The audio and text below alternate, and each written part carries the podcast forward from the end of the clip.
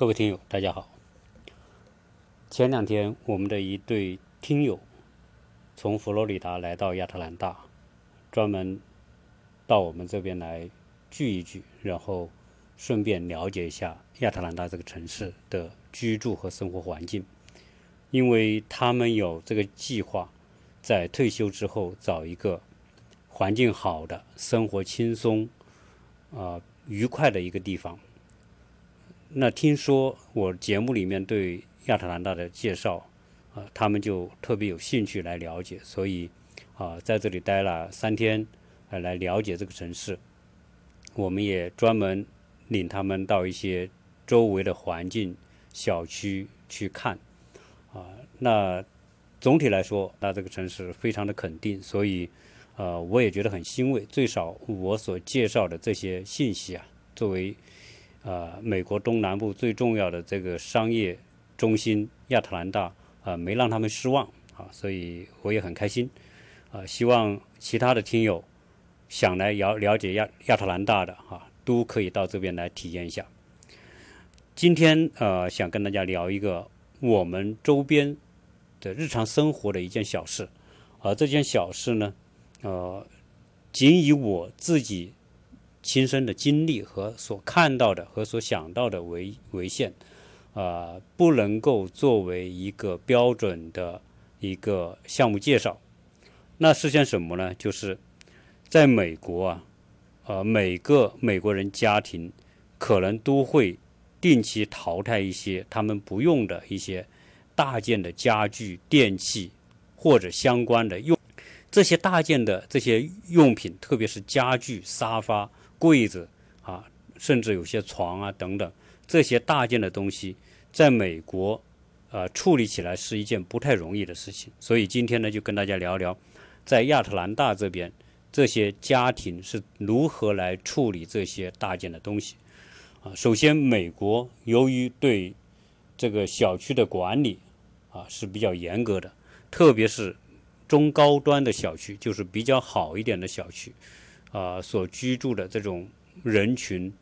层次比较高的小区啊，是不能够随便破坏小区环境的。啊，我曾经也说过，我们的小区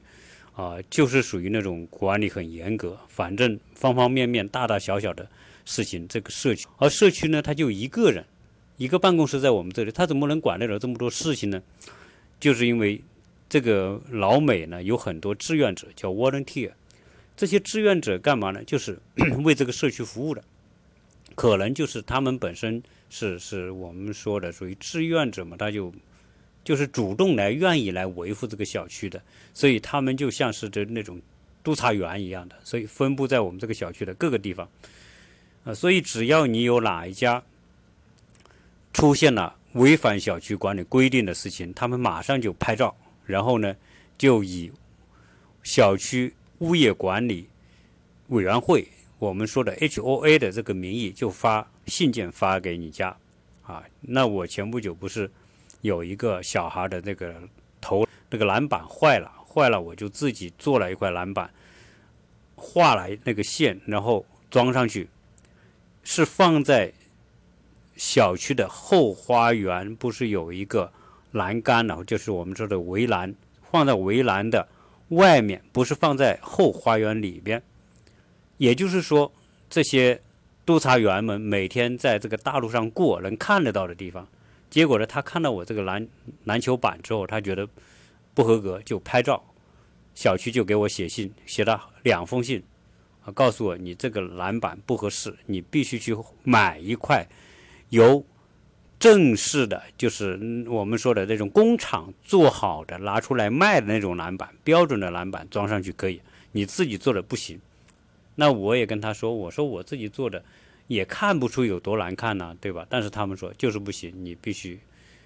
换掉啊。后来我没办法，我就把这个篮球架就抬啊，就是放在自己的后花园，他看不到，他也不再找我了。啊，也总之说，好的小区它都是有很多的规定，但这些规定好不好呢？啊，总体来说当然很好，因为什么？因为，呃，有人监督和管理这个小区，那大家把这个小区做得漂亮，这个小区维护的好，环境维护的好，做的漂亮，草坪剪得好，前面的这个我们说的灌木，你种的花花草草做的漂亮，那整个小区的档次就高。整个小区档次高呢，这个小区的这种房屋的价值就维护的比较高啊。所以总体来说呢，对大家还是有好处的。如果大家都不维护，都乱来，就像我们国内的很多小区。乱搞违建呐、搭建呐，想怎么干怎么干呐，这个政府还管不到。像我们国内那样，所以有很多国内的那种别墅小区就会搭的乱七八糟，是吧？改建乱拆了，两层楼的盖成五层楼。那在美国是绝对绝对没有可能的哈，没有任何人敢做这种事情，说把这个房子这个任意的去搭建了去改都不可以啊。我写个申请，说我的后花园那个。木木的围栏，我的里边，我说我想拿来画画，作为一种装饰，我写申请，他们都说不可以，它，就是这么严格，啊，所以呃，这样一种管理严格的小区，总体来说呢，还是环境呐各方面都维护的很好，人乱七八糟的人也少，啊，所以总体来说对这个小区是有益的。那这样一个小区里面。你说你家里的要要不要的东西，你能不能就是随便扔掉呢？或者扔在路边呢？或者扔在呃人看不到的地方就就就就跑了呢？啊，这个美国是不可以的啊，这些都牵扯到严格的环境保护。那如果你要做这种事情，被人举报或者被人发现啊，那这个罚单是非常非常重的。那你现在比如说你家里现在有一套沙发旧了，不要了。你说啊，我就因为这边呢，一个星期他这个垃圾车啊，清理垃圾的清洁公司呢，他就来一趟，啊，每周一他来收垃圾，都是周日的晚上或者周一的早上，把垃圾桶放在那个路边，然后垃圾车就会顺着这个它的固定的路线，啊，一家一家的来把你的垃圾给收走。它的垃圾还分两类，一类是可回收，一一类是不可回收的生活垃圾。那你说我能不能把这些东西就放在垃圾桶旁边呢？啊，答案是不可以啊，因为美国的城市，我相信大部分的美国城市都差不多，就是说你要扔那些垃圾，这些你认为是不要了的，可以放弃不要的这些大件的物品啊，包括电器啊，你不能够随便扔到垃圾桶边上。他一年一般来说只有一次机会给你扔，而且不同的城市还有不同的规定。有些城市你可只能扔三件，有的城市能扔五件，有的人是扔八件，啊，总之它有每个城市的规定啊。那我们这里呢，我看好像没有特别的，我看有的人放七八件的也有，有的人放两三件都有，啊，甚至有的放一大堆的也有，啊，可能我们这边呢相对来说可能宽松一点吧，你你。就是每年可以扔的那一天，你多扔一点，哎，他也接收了，大概是这个情况。那我我想，这个扔这件大件东西的东西，结合一个什么来说呢？就结合美国的这个环保的维护来谈这个大件物品的这个处理。美国的环保呢，它有一个体系，这个体系我想是很多年以来所形成的一个立体性的。一个体系，这种立体性的这种环保回收体系，保证这些不要的物品，首先可以最大限度的回收利用，这边不回收利用要处理，它也是啊，把把这些要扔掉的这个数量降到最低的程度。那它总体是怎么做的呢？啊，以我所经历的哈，跟大家聊一聊。首先呢，这个，比如说，呃，要扔垃圾的那一天之前，这个小区呢就做个规划，规划什么？比如说，它这个它是规定说，你这个小区哪几天哈可以扔，因为我们的小区比较大，它不可能一天收走，所以它就会分三块。我看到这个邮件里分布呃的规定是三块，三个某一个星期的某一天。是这一个片区 A 片区，你可以把垃圾放出出来，放到路边你的垃圾桶边上，只只允许这一天。好，那另外 B 区呢是下一个星期的某一天，再到 C 区又是再下个星期的某一天，啊，它是先这么规定。但是在扔垃圾这一这个这一天到来之前的一个星期，他会先做一个整个小区都允许参加的叫呃车库销售，啊，就是你家你认为不要的东西，你可以放在车库卖。这一天是允许的，你只要去小区登记一下，说我要卖东西，然后呢，他给你拿个气气球，你把那个气球就绑在信箱上面，那个氢气球是往上飘的嘛，啊，就哎，这个气球，你看到哪家的信箱上面挂了个气球啊，你就会知道第二天他家有东西要卖，你就可以去他家的车库看有没有你需要的东西。那到了那一天的时候呢，我们就看到好多人家里几乎。百分之五十的人家里都挂出气球，挂在这个信箱上面。哦，我们知道，哦，这一天是大家清理、销售这些不要的物品的时候。那那一天呢，正好是星期天，我们就有有兴趣啊。星期六、周六，因为周六都放假嘛，一这种活动肯定是在周六搞。那周六我们就就很有兴趣，第一次去经历这种，我们就开着车在小区里面兜。反正每家都去看一下，因为因为一个呢，我想了解这种他是怎么来做这个；第二个呢，也为我做节目也累积一些素材，所以我们就我们两个就开车在小区里面逛，然后去看看有什么东西买的。哎，你还真不要说，这种车库销售，他们有很多东西有，为什么呢？大家知道这个时间差呀？那你我们这个小区是个学区。好学区也算是所谓的学区房的概念了，所以每家每户呢，基本上都有读，要么读小学的，要么读初中的，要么读高中的，对吧？那你想，小孩子成长很快，他到了初中，他小学的物品就不要了，对不对？小学的，比如说运动器材不要了，鞋子不要了，衣服不要了，书本不要了，玩具不要了。小孩子长大之后，对他小时候东西他就不屑一顾，就不要了。那家长收这么多东西也没用，他就只能拿来卖。所以，哎，可能那家卖的他是高中生的，小孩是高中生，那初中的书啊、玩具啊、衣服、鞋子啊、运动器材都不要了。可能你家正好有个孩子是初中阶段的，正好用得着啊，可能鞋子也正好用得着。这些衣服也用得着，哎，老美不忌讳买别人的二手的衣服和鞋子，啊，这个是特别奇怪的。包括帽子，就是人穿戴的东西，他们都不忌讳，只要他我喜欢，而且呢看上去也不错，他们就买。为什么呢？因为因为首先是观念上吧，觉得能买到这种东西来穿是件很开心的事，他不会。我们中国人肯是肯定不买这种东西的，因为觉得别人穿过的东西总是种气讳，好像好像好像给人感觉呃不太体面吧啊。但是就是很有钱的家里的老美，他也买别人的二手的东西啊，这是一种观念价值观哈。也没有人会说你买这种衣服，别人说好像是觉得嘲笑你啊或者看不起，那是绝对没有啊。那所以你看这种阶梯式的更替。这些衣服有很多衣服就是很好的，很多书本玩具就很好的。那你第一个阶段的孩子去买到那些东西，正好他要用，对吧？那就很好。那你不要看这个老美的很多东西还是很贵的。你说买双足球鞋，那就是三四十刀，对吧？三四十刀，可能他现在拿出来卖就是三块钱五块钱，三三五刀就卖给你，那差很多的。所以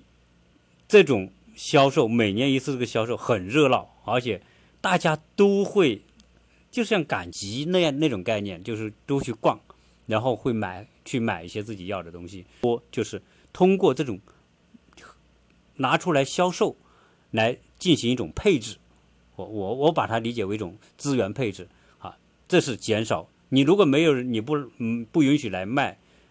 你不拿来交易，那这些东西你只能扔掉，那变成垃圾了。但是这些人拿回来就能用啊，所以这个是一种特别好的理念。所以我觉得这种东西可能是人家很多年之后磨合出来的某一种一种一种体系化的一种行为啊。所以我们也去逛，我们也买很多东西。我买了一个屏风，那个屏风也挺好的，多少钱呢？他说三美元啊，我看三美元那个三折的屏风，那不错，也也挺结实，很好的木头，我就把它买回来，然后把它画成画，感觉很好吧？好，那还有人卖，凡是各式各样的，有卖工具的，有卖楼梯的，有卖家具的，啊，有各种各样的都有。然后我们就讨，还有卖高尔夫球的啊，有很多人说我现在不打高尔夫了，一一一大箱子的那种高尔夫工具，可能就是说十五元卖给你，啊，你要谈谈价，十块钱就卖给你了。那说白了就是那一箱里面十十多支，十五六支杆。那十几块钱，一块钱一根吧，还带个箱子给你，还送点东西给你，啊，就是这样，所以基本上等于不花钱，你就一整套。所以我我说，在美国，你要喜欢玩高尔夫，啊，我们国内来的朋友，你高尔夫你没有必要去，去那种那种正规的品牌店说去买那种新的这种高尔夫球具啊球杆。当然你说我就是要新的，我特别有钱，我不想用人家用过的，那是另外一回事。如果你不建议别人用过的。那美国这种高尔夫球具到处都是，好非常便宜，你可以买得到啊。这个是从从降低生活成本的角度哈，这是种方法啊。所以讲的这些那一天周六啊，大家拿来卖啊。我们逛了大概是二二三十家，也淘了一些。比如说他有一个人，他就不打高尔夫，他就很多高尔夫球一袋一袋装在那里，说一块钱一袋，一块钱十几个。那我觉得很好，我像一毛钱一个，对吧？我就买三袋拿回来，哦，然后呢，他有一个打网球的那个铁篮子，这个网球就是专门捡网球的，你不用弯腰捡。这个铁篮子就是你把这个往那球上一一放，这个球就自动进到这个篮子里来的，就专门捡球的。因为我们小区有很多的球场，呃，小孩子也报名参加网球的这种学习，那我就哎买一个那个篮子两三块，好，那。啊，还有人卖什么呢？还有人就是我已经淘了很多高尔夫球杆，有个人卖一大袋子高尔夫球一套吧，一整套，说你要不要？要十五块给你。我说算了，我家已经有很多了，如果我家没有了，我肯定拿上那套。啊，那那些东西都是都是非常好的东西。好，还有人呢，他卖什么呢？他说卖那些灯泡。这个美国的这个房子四周啊，都会有一个人形感应灯。就是说，如果你晚上有人经过你家，比如说走进你家，这个灯感应到时候灯就会亮啊。实际上它也是种安防的一种一种方法。那个灯它有四盒八个，而且是是 LED 的节能灯。那我看正好我家也想换那个灯，我问这多少钱？四盒四盒八个，他说十块钱。我说我说。六块吧，他说：“我说我本来说六块钱买俩买买四个，他说你是都要吗？我说你给我吗？他说是可以，我给你六块钱，他就给你了啊。这这些是很有用的。如果我去 Home Depot 去那些建材超市买这种灯的话，那可能要二十多块钱一个啊。那我要买八个就八八十多块钱啊。所以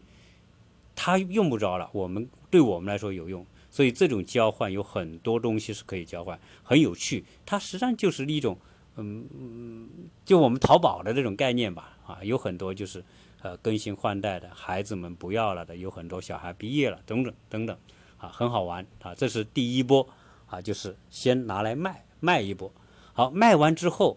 第二个星期就开始扔家具啊。第一波卖没人要了，那怎么办呢？那你可以拿出来扔掉。好那有很多人在扔之前，他呢会做一个动作，就是把这些家具，可能凳子啊，可能沙发呀什么的，他就放在这个他家的草坪上面，路边的草坪上，然后他就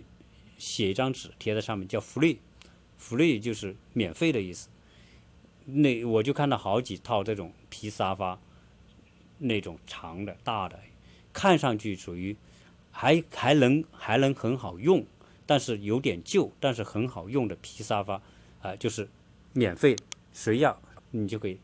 自己不要跟他打招呼，你抬着装在车上，你拿走就就行了。所以有很多人就把一些烤炉啊，或者是一些一些电器啊，就是可以放在边上，就写福利，然后大家要的来拿，啊，但是我看呢，就是在我们这小区呢，来拿的不多，然后，呃，当然因为我们也已经都该配的家具都配的差不多了，我们也不会去拿这种家具，但是我们还是都是看了看，啊，有不少这种就是放在路边任人拿的那种。好，到了那一天，就是专门扔这些用具那个用品的那一天，那我们又开车在小区里面兜。啊，基本上每一个每条路我们都走遍，结果那一天啊，我们我还拍了很多视频。如果大家有兴趣啊，可以看我的圈子，我的圈子里面有好多有帖子，我发的帖是关于他们怎么扔垃圾，然后人们那个垃圾公司怎么收这些扔掉的东西。同时，我也拍了很多啊，别人放在路边要扔的东西是大概是什么样的一些东西。哇！我在我的我圈子里面发了很多，如果大家有兴趣可以看看。那我们兜完之后呢，就发现扔的最多的是哪些东西啊？第一当然是家具和沙发。这个家具和沙发呢，啊，因为很多家具是什么呢？是那种板式的家具，它一装一拆就就不那么好了，啊，可能就就就不要了，扔了。这种家具一般都不会有人要。啊，有些沙发呢，我看有人可能有人要，啊，因为还不错。那有一些那些原木的凳子，我看的都非常好的，非常结实，非常好。有的人也把它扔了，且放在路边。但是我在想想，我当时也没捡一对，为什么？我捡回来，我把它在凳子画上画，可能它又是另外一种感觉了。那扔的什么还有什么多呢？啊。小孩子的书柜，因为我们这个区学区很多是，是因为小孩要来上学住这个区，那小孩已经大了，原来小孩子的那些用品用不着了，又卖又卖不掉，他们就拿出来扔掉啊。那有很多小孩的桌椅，我看到，那有很多小孩的书，有很小孩的玩具，小孩的衣服，打成一包放在路边，因为卖不掉嘛，就扔了啊，就让交给垃圾公司收走。然后，啊，最多的，我印象深刻的就是什么呢？烤炉。作为烤炉是美国人呢，这个后院，在我们这个区里面，每一家的后院都有个木头的阳台。这个木阳台呢，大家都会放一个这样的烤炉，就是烧烤用的。老美很喜欢这 barbecue 啊，烧烤。结果大家扔了好多这个炉子。后有很多炉子，我一看呢，特别新，新到什么程度呢？大概就是最少是六成新吧，啊，最少六，而且你外表看真的就非常漂亮的一个不锈钢的炉子，只是你打开，我我还专门下车去看，打开那个炉子里面一看呢，是用过，但是呢，也不是那种锈的很难、很脏的那种，也不是，啊，可能就用过几次。然后它这个烤炉的旁边有一个专门是烧液化气的一个炒菜用的那种液化气的炉子，啊，是根本就没用过，是完全是新的。它这种烤炉呢是配什么呢？配那种呃小煤气罐，然后放在后阳台，你可以烧烤用的啊，用煤气来烧烤啊。所以你看那么漂亮的炉子，我还拍了照片放在我的圈子里面。呃，大家可以去看我的圈子里面我拍的那个烤箱烤炉有多么的新啊，他们就把它扔了。这些东西是肯定是可以用的。如果喜欢烧烤的那种炉子捡回去，稍微擦一擦，把那些锈弄掉，就可以用的啊。他们一就扔了。这种炉子去买多少钱呢？去那些美国的这些啊 Home Depot 那些卖建材的、卖家具的去买的话。大概是三百到五百刀一个，他们就扔了。好，而且这个烤炉最多，大概最少我看到有十几个扔掉的，大大小小的，有的大的就很大，啊，都扔了啊。外表看起来有的都不错。那第二多是什么呢？第二多是剪草机啊和那个吸尘器扔的很多。那为什么剪草机和升吸吸尘器扔呢？还有剪草的那种修边的那种机器，电动机器都扔了。那我想大部分是这些就是坏了啊。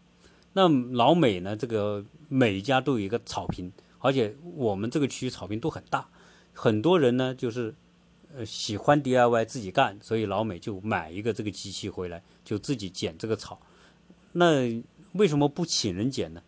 当然有很多人是请人剪的，专门这个老莫是这个百分之九十的剪草的工作，这个做园林修剪的工作是老莫做啊。有很多的人是请他们做，但是也有很多人呢就自己剪草，不管是冬天夏天，就是自己推这些推这些草坪。但这些机器呢坏了，可能也坏的不怎么严重，我估计有的就是小问题就不能工作了。啊可能换个零件就能工作，但是呢，老美呢他就不要了，就扔了。你看他为什么要扔？他买一个这个剪草机多少钱呢？我在超市里看，大概是三百到五百刀一个啊，小一点的可能是一百多也有，一百多、两百多、三百多、四百多居多，大部分是三百多左右的啊，四到四百的剪草机，他可能用两年之后坏了，他就扔了啊？为什么呢？因为在这边剪草啊，如果你请人剪草，一般一次大概在四五十刀左右剪一次，一个星期要剪两次，也就是说，他一个星期最一个一个月最少要花多少呢？要花一百多刀来做这种剪草和花园的维护啊，所以他只要用两年，你看，如果他用两年，一年就一千二嘛，两年两千四。两千四，他买一个机器三四百，用坏了他可不就扔了？因为在美国，你要去拿去修，这个费用不合算，可也也没有多少人去修这些东西。那除了剪草机扔了，吸尘器扔了，我估计那吸尘器也可能就是坏了，不工作了。这种坏有可能就是很小的坏，他们就扔在路边。呃，我的我的视频，我的圈子视频和图片里面就有很多这种啊。大家可以看得到，有很多看起来都是很新的，啊，因为美国人这个维修的这个环节是没什么人干的啊。你看这些工具不贵，你个吸尘器可能几十块钱，五六十块、六七十块、七八十块、一百块。他用了两年之后，他去修，你去修一下也要五六十块，那我不买个新的啊？你你这个剪草机修一下，人工美国人工贵，人修一下一百多，那我就不要了，就买个新的。所以导致美国的电器没有什么人去做维修，因为做维修这个活啊，就就就不合算，所以这个环节普遍就没人做。你像我们国家的很多电器还有人修，一个风扇都有人修，在美国一个风扇坏了是百分之百没有人维修的，一定就扔掉了啊，因为没有做这个维修工作赚不到钱，糊口都糊不了啊，所以美国就就是出现大量的这些电器人。还有扔什么呢？扔电视机的，啊，这个扔这些，不要这个老老一款老款一点的电视机，比如不是说，啊，不是说平板电视啊，平板电视也有，我的照片里面有一个很新的平板电视，那有可能就是不工作了，就扔了，看起来可能也这个用个两三年啊，就扔在路边，很很漂亮的那种。那还有老款电视，那个背投电视，那个大块头的，呃，扔在外面，有可能有些电视都能用啊。但是那种电视呢，有可能耗电啊，或者是那种效果不好，大家，所以这个万恶的这个这个资本主义就是这样，这是浪费，就扔了啊。反正我我曾经问过别人修电视，他说电视没什么人修，修也可以，你拿来修，可能要修个一百多刀，你买个电视可能就两百刀，啊，你搬来搬去费神费力，对吧？所以。所以很多人干脆坏了就就是就一个字就是扔，还有什么健身器、跑步机也扔。那有些跑步机有可能就是能用的，但我没试过。啊，他拆的好好的放在路边啊，看我那个照片上也有。那跑步机就这个扔了，啊，那跑步机可不便宜，对吧？在国内买个跑步机几千块，对吧？在这边怎么样个也得也得好几百刀。如果会修的，那这些东西都都是可以拿来用的，但是对他们来说。就是垃圾，一个字扔，啊，所以我们逛一圈下来，就是看到大大小小的这些扔的东西，啊，五花八门，反正挺有趣的。好，那我呢，看到有些不错的东西都扔了，有一个小烤炉，我不知道我拍了照哈，我到时候拍个照放在我的这个呃圈子里面，大家看看。那个小烤炉呢，就小小的，很很小巧的圆形的，呃，有人把它扔了，扔了之后我看看那个东西呢，我是用不着的，但是我觉得这个东西可以拿来画画，我就把这个小烤炉拿捡回来，捡回来呢，我就用这个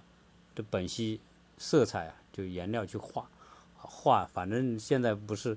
呃，什么东西都可以画，在我看来就是什么都可以画，我的后花园地面不都可以画，那这个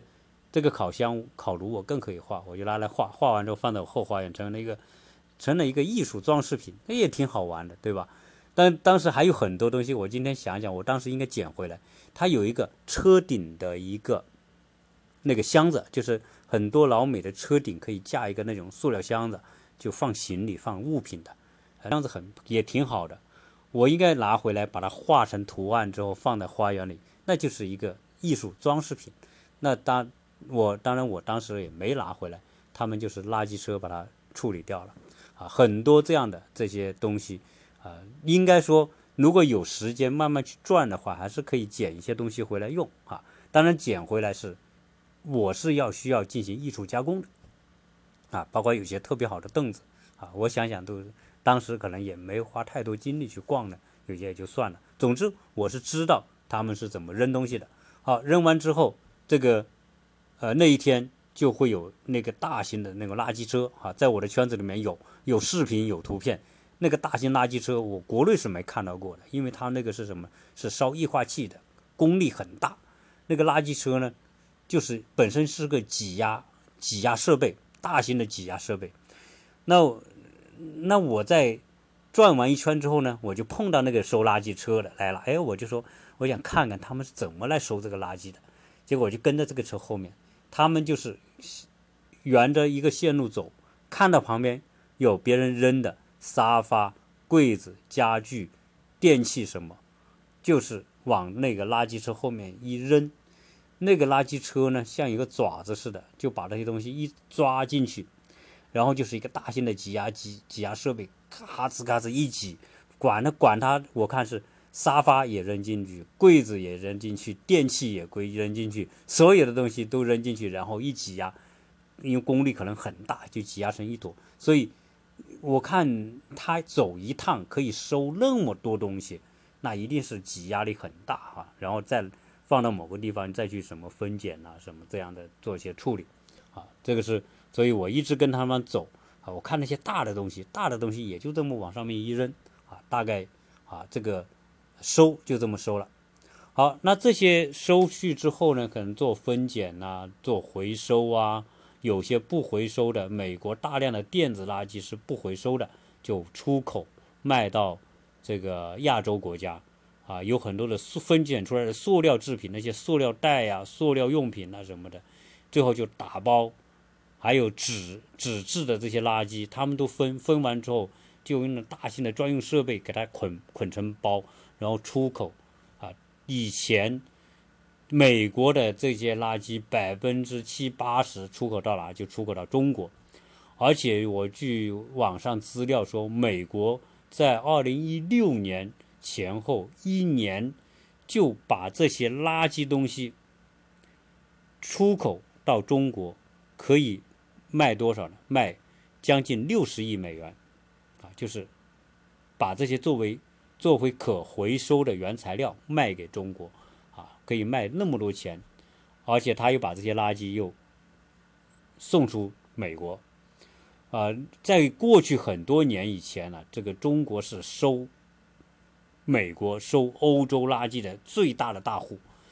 我记得在二十多年前，我当时在广东佛山，当时中国的佛山就是全中国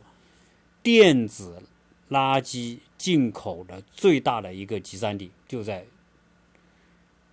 佛山南海的大利镇啊！如果国内的可能都知道这个镇，当初很多日本的电视、美国的电视、汽车，很多电子产品，什么功放机呀、音响啊什么，他们就是这样整集装箱、整集装箱的拿回，拉回到那个佛山那个地方，然后呢？有的呢就修一修，把那个屏这个荧光屏啊，就是这个屏幕啊抛一抛啊，然后处理处理，喷喷漆，哎，就当一个可用的电视卖。当时还卖不少钱的。所以当时曾经有有那么十几年，那个大地震真的是塑料，哈，这个电视机、音响设备、电子产品啊，大量的就是啊加工之后再分散卖到全中国各个地方去。那后来大家知道，在去年好像是去年开始，呃前年吧，二零一七年开始。中国就发布了这个禁止这些洋垃圾进口，啊，所有这些电子垃圾、塑料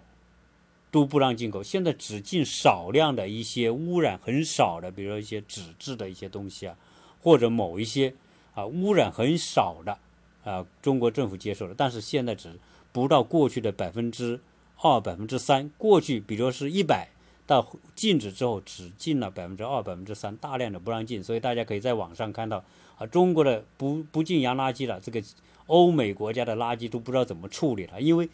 过去的生态是他们处理这些垃圾，把它分拣出来之后，就是卖给中国，中国当时大量接受，就变成一种就是很顺畅的对接一种生态啊，出口到中国就是其中必然会发生的一部分。现在中国这个通道突然一卡死，他们这些垃圾现在在美国的西海岸、太平洋沿岸，怎么从西雅图到旧金山到洛杉矶，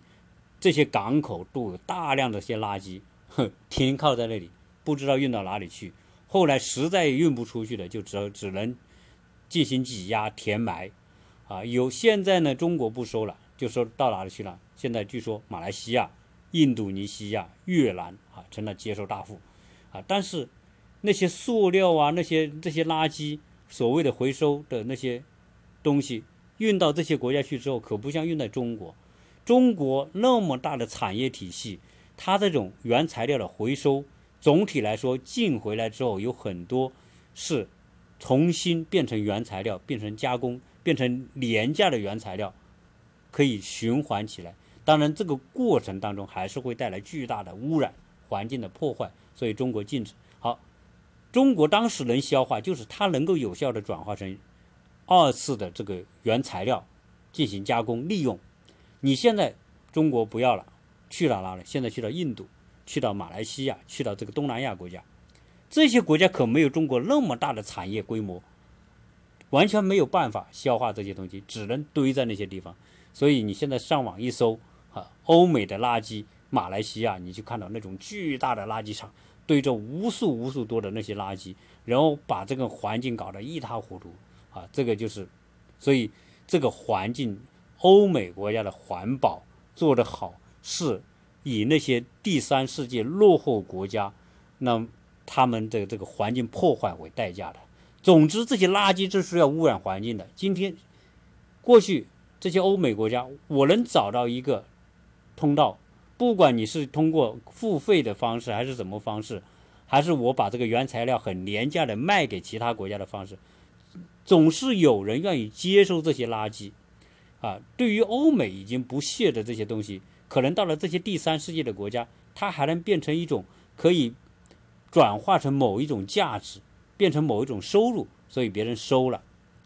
啊，但是从这个可以看得出。这个欧美的垃圾，特别是美国的垃圾的产生是全世界最多的，啊，美国的这种不管从食品的扔扔的食品，据说美国每年扔的食品食品的价值高达五千亿美元，啊，浪费的食品，啊，然后各种各样我刚才讲的各种各样的这个垃圾，全美国，美国占世界人口百分之六，它消耗了全世界百分之三十五的资源。这个，所以美国就是这样一个啊，我们说的超级资源消耗大国啊，它同同样也是全世界垃圾生产产生最多的这个国家。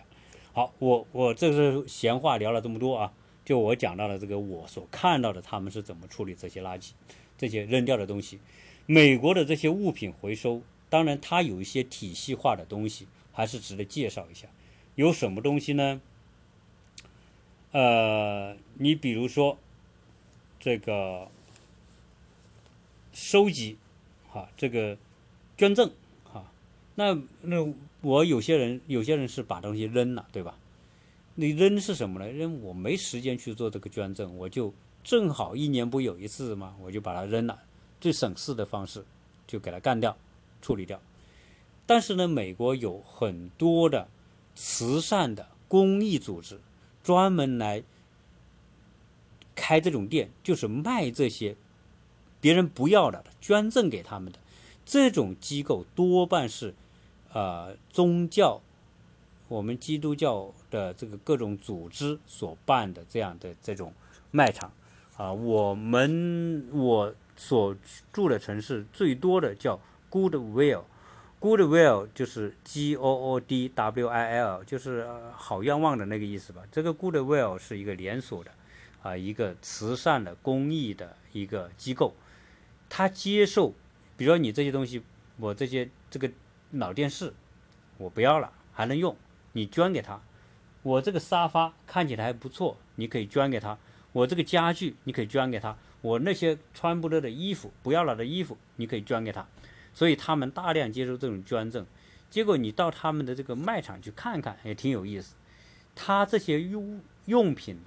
啊，首先他来是别人捐来的，过去呢还会去收啊，比如说你打个电话，就有人过来收。啊，说到这个收啊，我这里多插一句，不是说有一天、有一年、有一天你可以扔这些垃圾嘛？那你正好那一天你没空，你也没把这个垃圾扔出去，这些不要的物品、大件物品扔出去，怎么办呢？你又不想等到第二年，你又想特特别想在这个某一天把它扔掉，这个时候你可以打电话给这些垃圾清理公司，专门清理大件的这种这个部门，打电话给他。你说我要扔一套沙发，或者我要扔多少，他也就让你扔，但是他要收你费用。一件东西收多少钱？比如说收五美元，收十美元，有的还收收电器这些东西就不让扔。你有些东西就不就不让你扔啊。当然，你这些电器你可以拿回到这些卖电器的卖场去，他免费帮跟你回收回收。啊，那有很多东西你扔是要付费的，啊，这一次可能花个几十美元，你给他，他帮你把这些东西拿走，啊，这个是，这个也是一种方式，那么另外一种呢，就是我刚才捐赠，捐赠呢，以前呢还有些是可以来上门收的，打电话，我说我也这都这一堆沙发不要了，啊，你你我捐给你，他们就来车帮你拉走，到后来。反正最近我问了我这朋友，他们说现在也不上门了，就是你要捐可以捐，捐呢你自己用车拉到他的捐赠中心，有个专门的地方啊，你送过去，他帮你收走。过去你捐赠东西可以给你抵点税，比如说你你捐这一批东西大概算算多少钱，而这些多少钱呢？他给你个凭证，就是说你作为慈善了，你付出了这么多。到时候呢，你可以抵税啊，抵掉你的收入的一部分。比如你这个捐一值值值一千块，他就从你的收入里面减掉那一千块钱，这一千块就不用交税了啊。总总之，它是有这个抵税的这种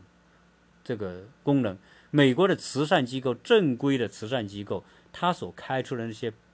那些收据是可以合法抵抵税的。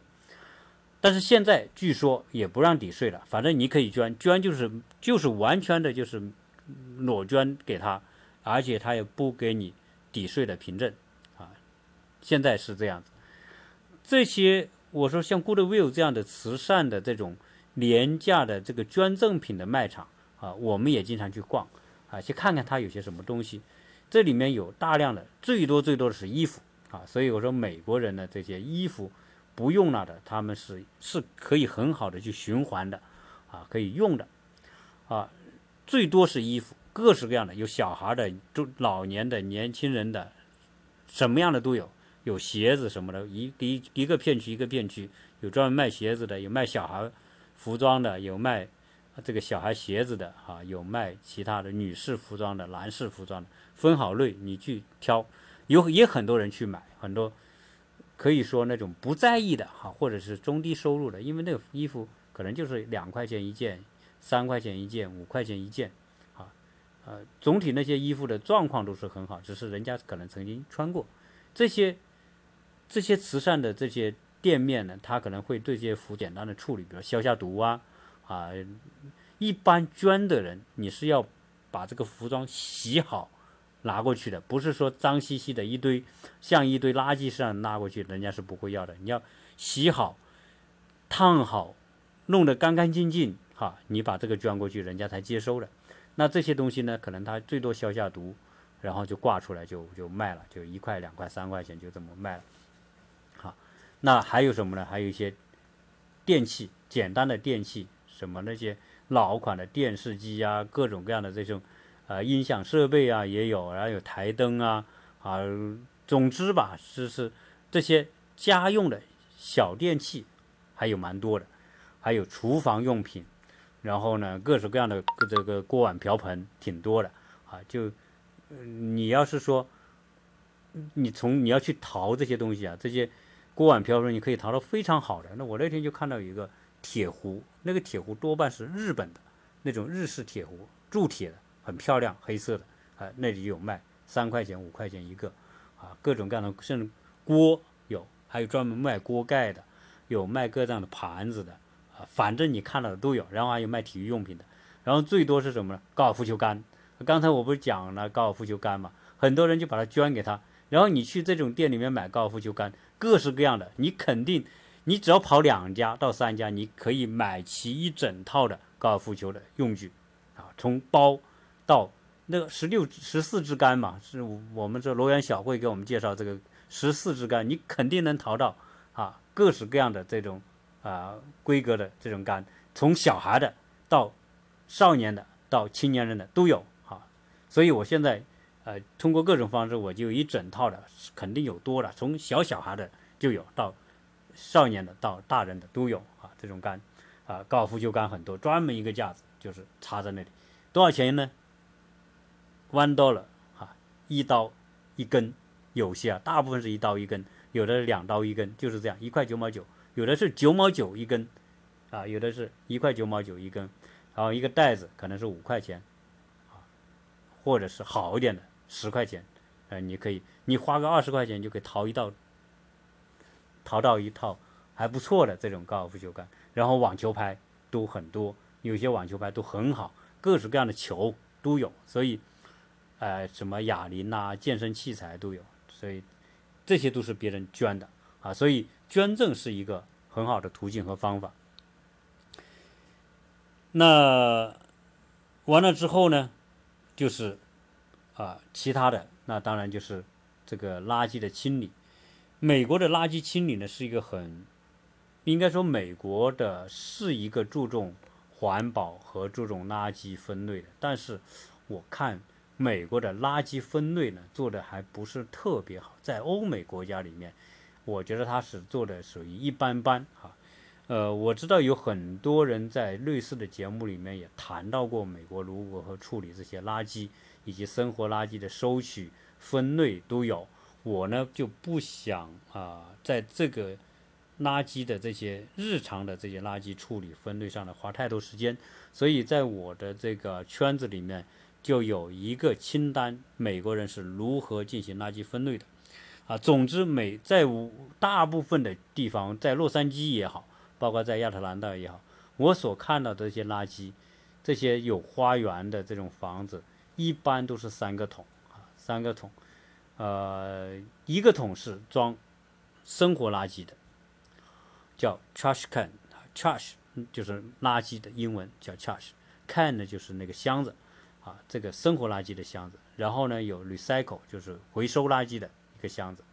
啊，他们这边呢一般是黄色盖子的就回收垃圾的，黑色盖子就生活垃圾。还有一个黑桶是干嘛呢？就是花园的植物垃圾啊，你可能。捡的草啊、树叶呀、剪枝啊等等，你就放到那个垃圾桶。基本上美国现在就分这个。虽然我看它的分类清单里面很多，但是你就三个桶，那你自然只能是把这些东西啊放进这些桶里面，一股脑往里放啊。那最后他再根据这个东西，可能再有垃圾场再做这个分类啊，这个我就不知道了啊。那。有一些东西不能随便扔，比如电池不能随便扔，呃，它有专门的图书馆来回收这些电池，你就去图书馆就扔到图书馆的专门收电池的箱子里，啊，然后有些灯泡不能随便，因为它会割伤这些分拣人员的手，所以灯泡啊处理有时候是要专门要拿袋子装起来，然后让他们来收走。我看他们也有的就是把灯泡说直接就放进那个那个回收的，啊，或者是放进这个那个黑桶里的也有。啊，反正我看他不是特别的严格，然后收垃圾的人就是拿收生活垃圾的那个车，就把生活垃圾全部，因为他收垃圾是第一趟车来就生活垃圾全部收生活垃圾，你的回收垃圾这个车就不管了，然后第二辆车只收回收垃圾的就不管生活垃圾的，啊，他也是这样简单一个分类。说到这里呢，我就想到我们曾经到欧洲的时候，这个这个欧洲的垃圾分类，一个是德国的垃圾。分类生活垃圾，一个是瑞士的生活垃圾分类，还有日本的生活垃圾分类，我觉得都比美国要做得好，而且要好很多。特别日本的这个分类，一定是比美国要做的好的太多了。这是因为他们长期以来的这种规范要求，从小孩子就规范，所以日本的垃圾分得非常的非常的细，玻璃是玻璃，塑料是塑料，甚至塑料瓶盖都要单独拧出来。啊，那那可能纸归纸，金属归金属啊，然后这些生活垃圾归生活垃圾，厨房垃圾等等。那美国的厨房垃圾，因为美国的厨具下面都有一个搅拌机、粉碎机啊，一般的情况下，你那些菜剩饭剩菜就是倒到这个这个菜盆子下面的那个搅拌机里面，然后一搅，然后就搅碎之后，自然就从这个下水道排走了啊，这样的话就不会带来其他的污染。即直接就下水道排走，所以美国的水费里面有一个下水道的清洁费用，好，所以美国水费在洛杉矶也是一样，清洁费用是固定的，不管你生活不生活，排不排水，你都要每一户都要交这种清洁污水处理的拉呃这个污水处理的费用，啊，一般都是几十刀啊，有的二三十刀、三四十刀的都有，然后呢，你水费是按你一吨多少钱来计。啊，所以，呃，一般这里的水费是包括排污费啊，就相当于排污费和水费在一起。那我们说瑞士，我也曾经看到瑞士的垃圾箱一排六个，啊，就分得很细了，好，分分的玻璃的、塑料的、纸的、什么金属的、什么那些不可回收的等等，它分六个，各种颜色的，红绿黄蓝的，很漂亮，哎，很干净，放在那里。啊，这个是我觉得相比之下，这个美国的垃圾分类是做的不怎么好的，因为你就这么三个桶，那这样一来，大家只能把大体上最初的方式分一下，然后扔进扔进里面去，然后我就不知道美国的这个垃圾分拣是不是很先进，然后能够你倒在一堆的它都能分啊，我还没有了解到，啊，没有看到，估计是有这样一套系统，要不然。美国制造那么多的垃圾，如果是都靠填埋是不太可能的，啊，它填埋只填埋一部分，焚烧一部分。我据我印象当中，啊，它的焚烧大概有达到啊百分之二三十，然后填埋是大部分，就是那些不能够回收的那些日常的生活垃圾，就是挤压成块，然后填埋在一些。地方，所以美国再先进，它的很多垃圾也是要填埋，然后焚烧一部分。这些焚烧的这些垃圾产生的热量，就用来做一些公共的一些取暖啊，包括一些这个需需要的这些相关的部门嘛。它因为产生热量嘛，焚烧之后，它它会做一些利用啊。然后呢，一部分就是出口，这个比例我记得不是太清楚，好像出口大概百分之。二十多啊，啊，然后焚烧大概有百分之十几啊，百分之不多，焚烧的比例肯定是不高的，百分之十几，然后百分之啊五六十多啊要用来填埋啊，大概是这样。可能如果听友你找到的资料跟这个有冲突的话，以你的啊资料为准啊。这是美国的这个垃圾分类啊大概的情况。啊，因为今天主要是谈这些大件物品是他们是如何处理的，啊，所以垃圾分类呢，我们就不做详细的去去探讨啊。那通过我在生活当中所看到这些东西啊，让大家大概有个了解。如果未来你是到美国来生活，哎，你首先听完我的节目，你有个大概的概念。首先，你这个东西不能想扔就扔啊，那是不行的，因为分分钟有可能收到罚单。啊，就不合算，这种罚单罚的都挺重的啊！你你被罚个几十刀、一百刀，你犯不着啊！你就先了解啊，这个你当地区域的这些规定是什么？当然，你也可以直接打电话到专门的垃圾回收部门。这个垃圾回收部门，美国最大的就是叫 WN 哈啊，这个这叫 West Manage 啊，这样这样一个公司啊，我在洛杉矶也是这个公司。我在亚特兰大也是这个公司，这公司可能是全美国最大的垄断的这种回收垃圾的这个公司，大家可以打电话去咨询，也可以登录他的网站去了解。关于这是属于生活当中一些小细节，啰啰嗦嗦也讲了五十多分钟，也挺长的啊，对不起大家啊，啊，占用大家时间了啊。如果你觉得我的这些分享有一点意想还有一点意义的话呢，啊，拜托多点赞、分享啊，包括。啊，我我们是打赏哈，总之啊，希望大家多多的给我点赞和支持，谢谢大家收听。